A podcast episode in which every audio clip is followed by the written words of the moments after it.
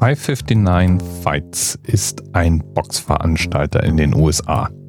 Die Besonderheit bei 559 Fights ist, dass Amateurkämpfe mit offiziellen Wettkämpfen kombiniert werden. Und ungefähr da endet auch die Selbstdarstellung von 559 Fights. Bleibt noch zu klären, woher die 559 kommt. Das ist natürlich wieder mal der Location Code. Und wir, wir bleiben jetzt zurück mit dem Gedanken ans Boxen. Und da bin ich mal losgezogen und habe mir das etwas näher angeschaut. Ich selbst war nie Box-Fan. Ich konnte nie was damit anfangen, mir Leute beim Prügeln anzuschauen. Aber es ist ein olympischer Wettkampf.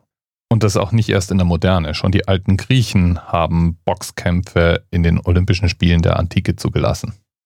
Bei den alten Römern freilich waren Boxkämpfe oft mit bandagierten Händen, in denen Metallspieße untergebracht waren, in der Arena gang und gäbe das ist jetzt nicht genau das Gleiche, was man bei uns mit Kampfsport im Sinne hat. Boxen an sich oder der Faustkampf ist ein Kampfsport, den wir schon so lange machen, wie wir Fäuste haben. Die ältesten Zeugnisse 7000 Jahre vor Christus und älter. Aber das, was wir das moderne Boxen nennen könnten, das fängt im 17. und 18. Jahrhundert an. Und wo sonst?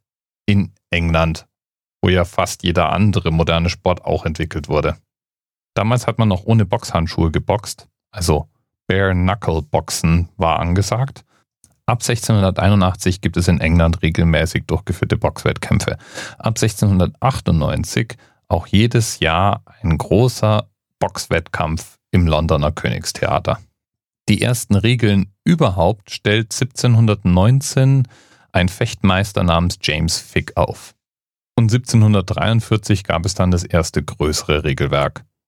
In dem stand dann schon zum Beispiel drin, dass man einen Gegner, der am Boden liegt, nicht mehr schlagen darf und dass Tiefschläge auch verboten sind. Ab 1838 gibt es dann einen Boxring. Den gab es vorher nicht.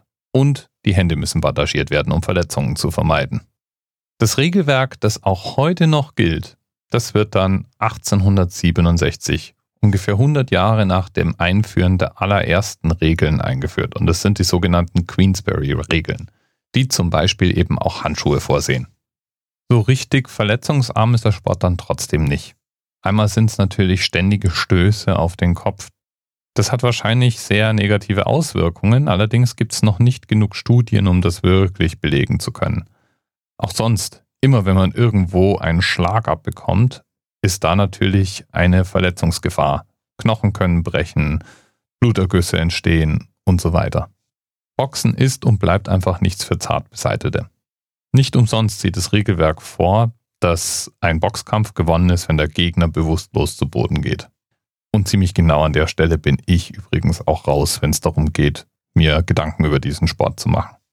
Der längste Boxkampf aller Zeiten übrigens ging über 110 Runden das sind ungefähr sieben Stunden lang Boxen und fand 1893 zwischen Andy Bowen und Jack Burke statt.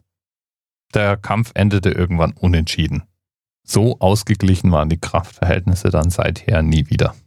Bis bald. TMRS 10, 9, 8. The experience of 47 individual medical officers. Was hier über die Geheimzahl der Illuminaten steht. Und die 23. Und die 5. Wieso die 5? 5 ist die Quersumme von der 23.